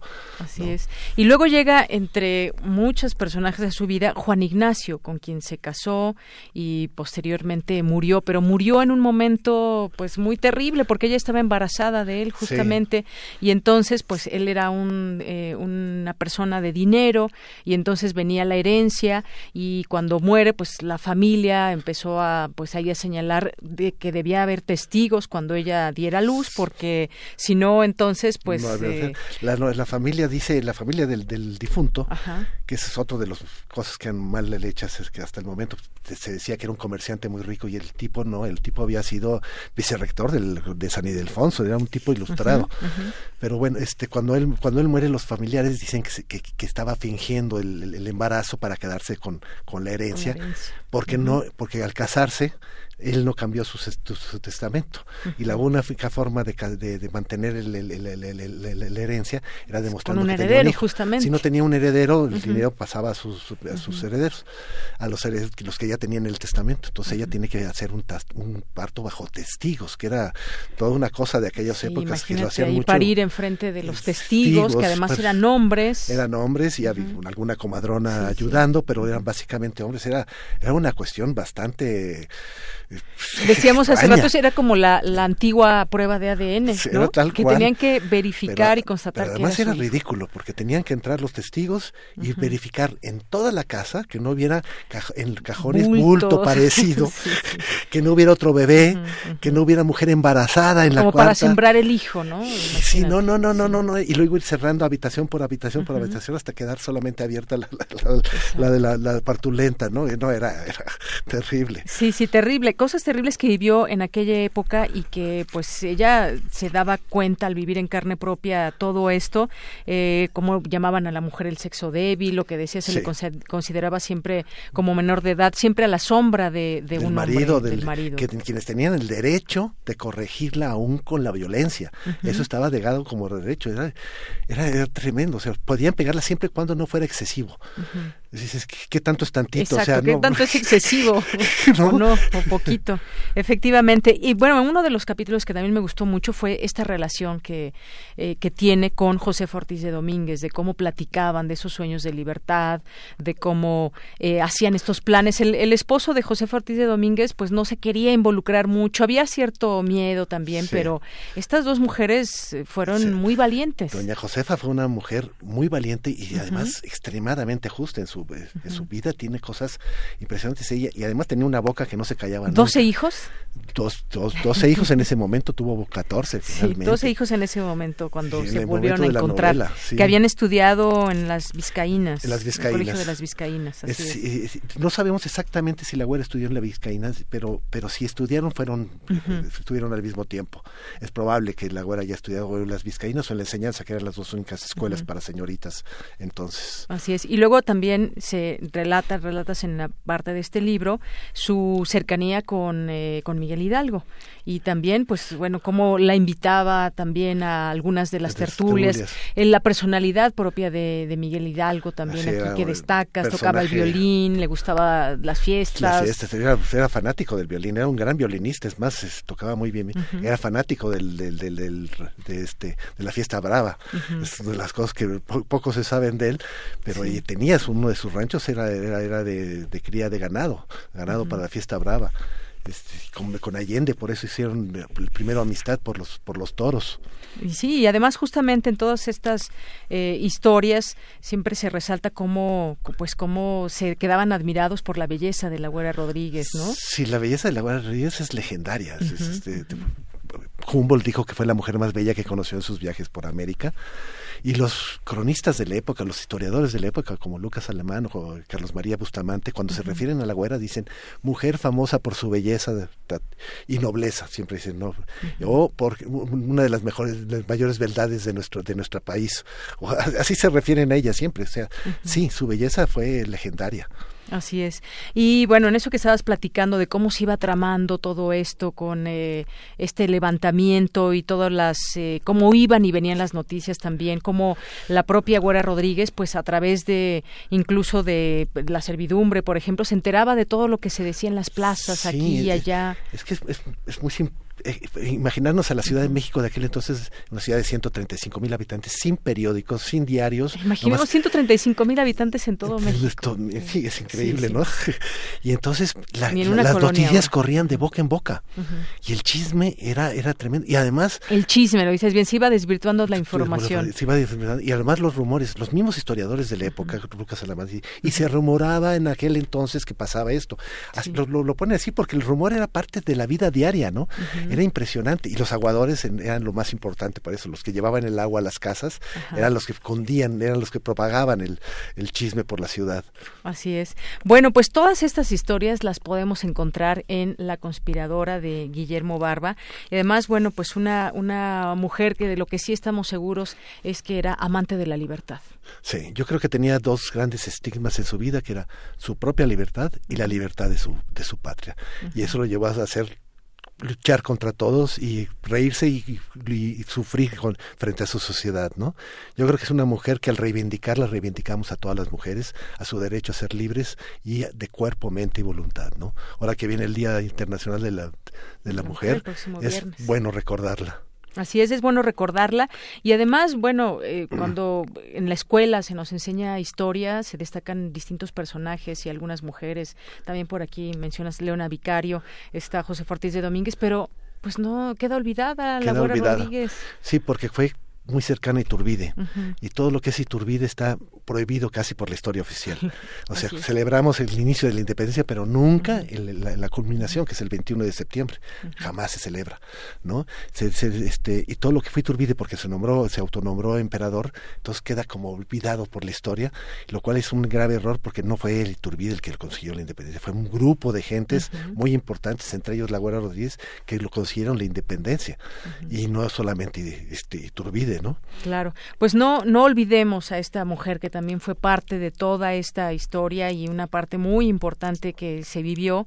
Así que, pues, cuando tengamos esta oportunidad, bueno, yo lo recomiendo de ya este libro, pero justamente también aquellos muchos eh, jóvenes que están estudiando historia o incluso, pues, eh, pues los niños, ¿no? Digo, a lo mejor no van a leer todo este libro porque están muy pequeños. O por pasatiempo, porque tiene historias de romance, tiene, tiene historias de intriga política, tiene, tiene un poco de todo, porque la vida de ella es tal cual de novela.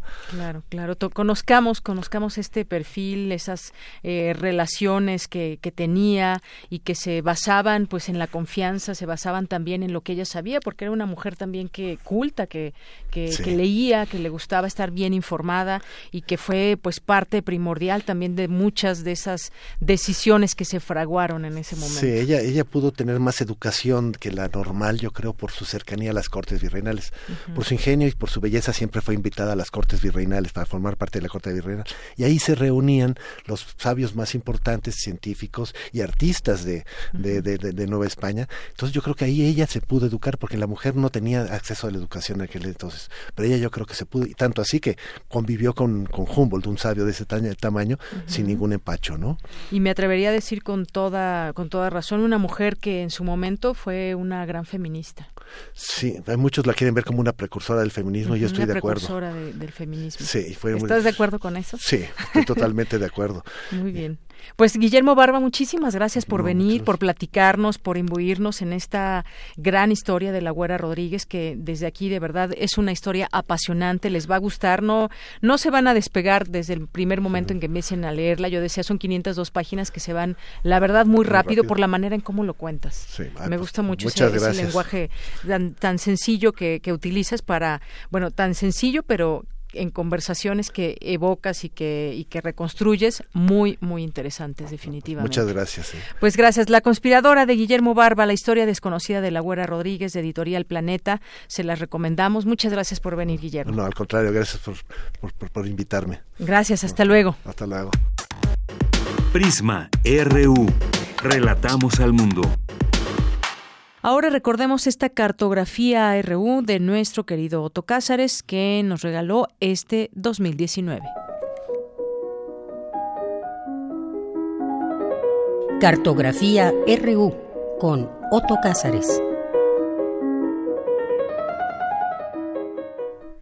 Bueno, ya está con nosotros Otto Cázares, como todos los lunes que nos trae su cartografía. ¿Qué tal, querido Otto? Buenas tardes. Encantado, buenas tardes. Es un placer compartir micrófonos contigo, de Yanira Morán. Saludo a nuestros radioescuchas y en esta ocasión traigo conmigo una reflexión de un tema sumamente polémico que he titulado ¿Qué era el FONCA? Así en pasado. el Fondo Nacional para la Cultura y las Artes se nos ha dicho, seguirá existiendo, pero no en la forma en que lo conocíamos. Entonces, la pregunta ¿qué era el FONCA? podemos contestarla de la siguiente manera. El FONCA era una radiografía del arte en México. Les cuento que yo fui becario en varias ocasiones del programa Jóvenes Creadores y ¡ah!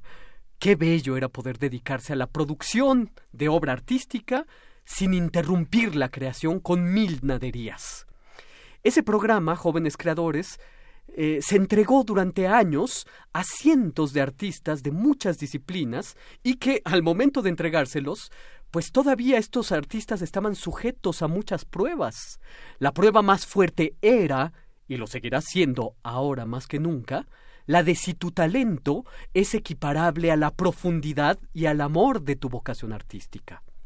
Pero eso es una apuesta, es una apuesta de confianza. A veces puede percibirse en algún artista un gran futuro, pero el futuro está sembrado con un sinfín de obstáculos. En el Fonca veías a los impulsados, a los adulados, otros que creaban eh, con alegría porque no se habían desengañado del mundillo artístico.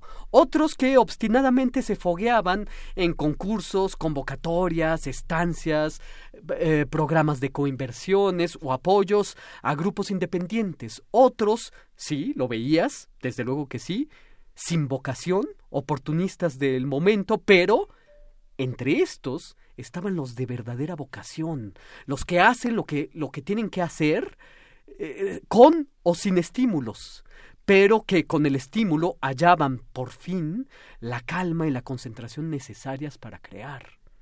Los encuentros del Fonca, tan criticados, que tenían lugar tres veces al año durante el periodo del goce del estímulo, fueron aquelarres donde cuarenta generaciones de becarios aprendimos a convivir, aprendimos a vernos las caras, a practicar la amistad y a reconocernos mutuamente. Yo aún conservo amigos entrañables que hice en los encuentros del Fonca y que probablemente sin estos encuentros pues no podría haberlos conocido sino con muchos ires y venires. Ahí en los encuentros se facilitaba que nos conociéramos y que reconociéramos a nuestra comunidad artística. Sin estos encuentros, me parece que el tema de la comunidad artística eh, empezará a tener fisuras.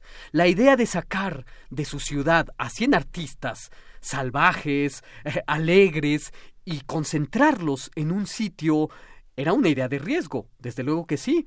Muchos de nosotros, en el primer encuentro de un del Fonca, eh, en la novatada, por así decirlo, pues nos sentíamos enmudecidos y algunos pasamos una que otra noche en nuestro cuarto de hotel mientras afuera se escuchaba la algarabía y la alegre convivencia. En estos encuentros era imponente ver a una panda de artistas exitosos con el brillo y el lustre de aquel o de aquella que ya ha tenido sus pequeños logros, pequeños o grandes logros, aún en edad eh, muy joven.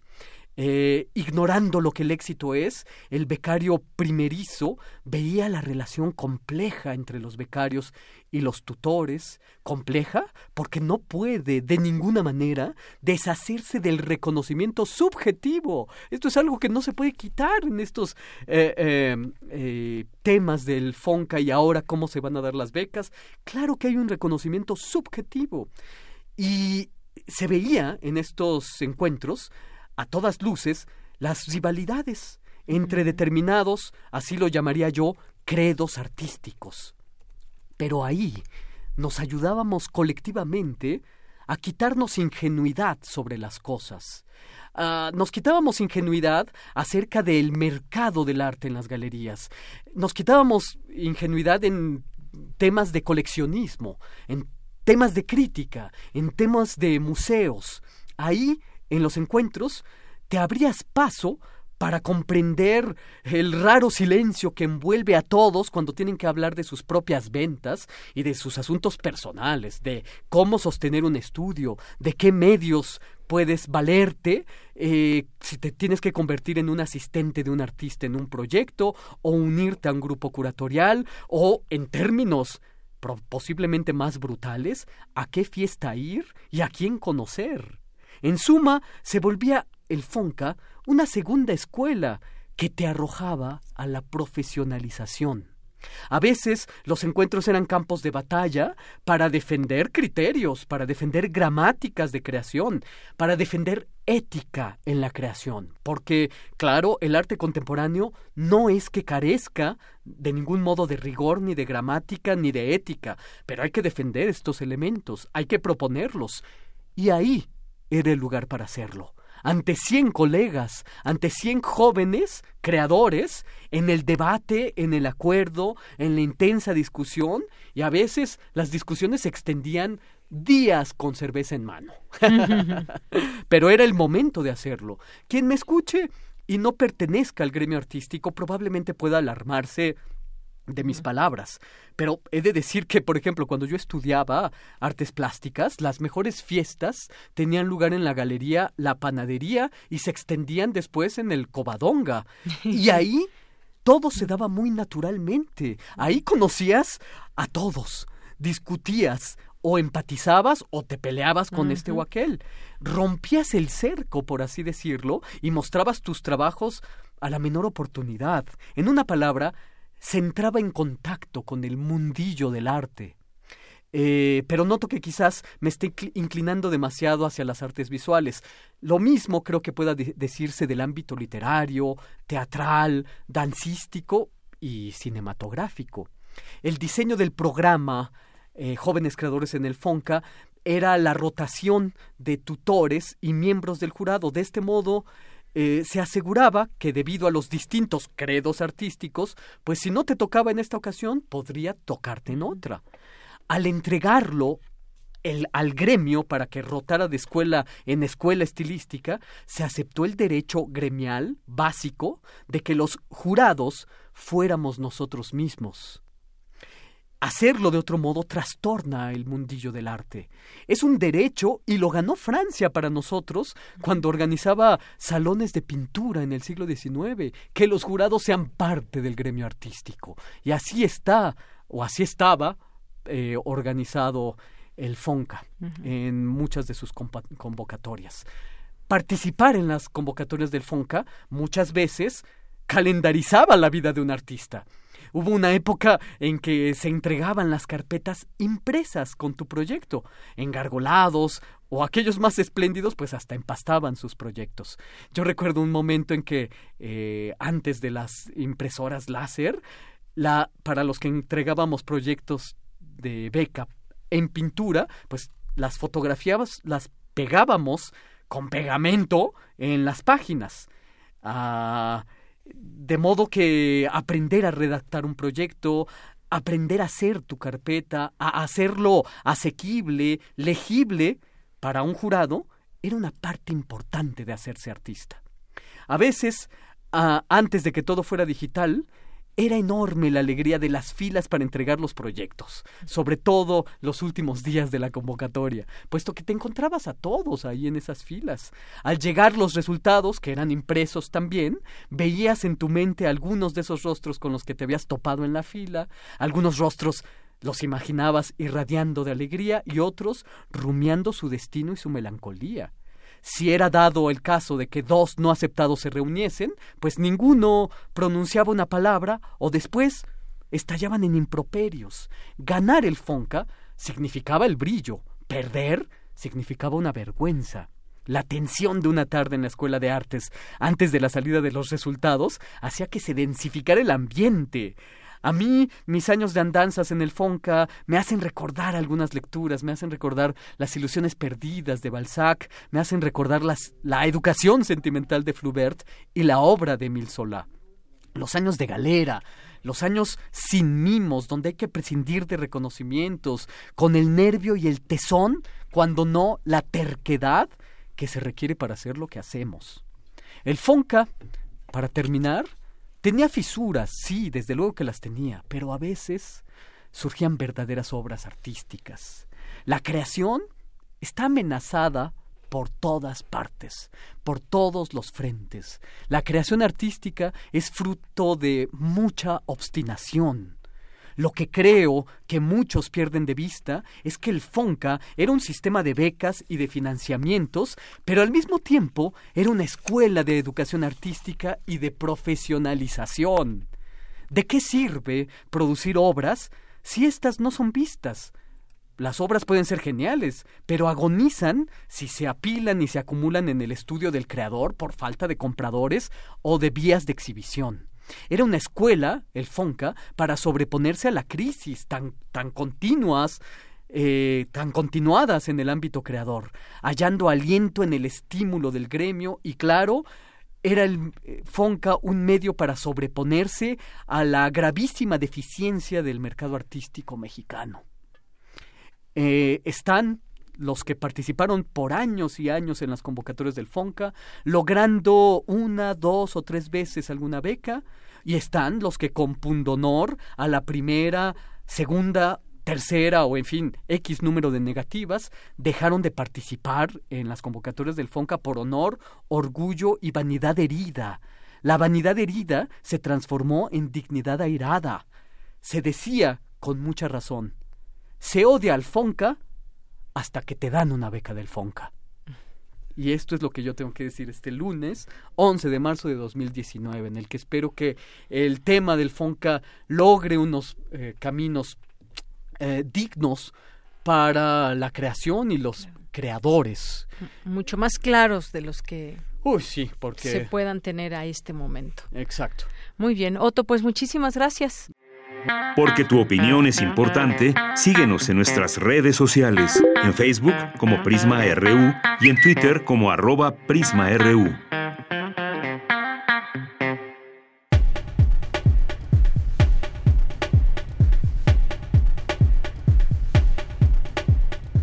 Con esto llegamos al final de esta emisión. Gracias por su atención. Este programa del lunes 8 de julio lo esperamos mañana en punto de la una de la tarde. Les recordamos que estamos atentos a nuestras redes sociales y nos escuchamos mañana en punto de la una. Gracias y buenas tardes.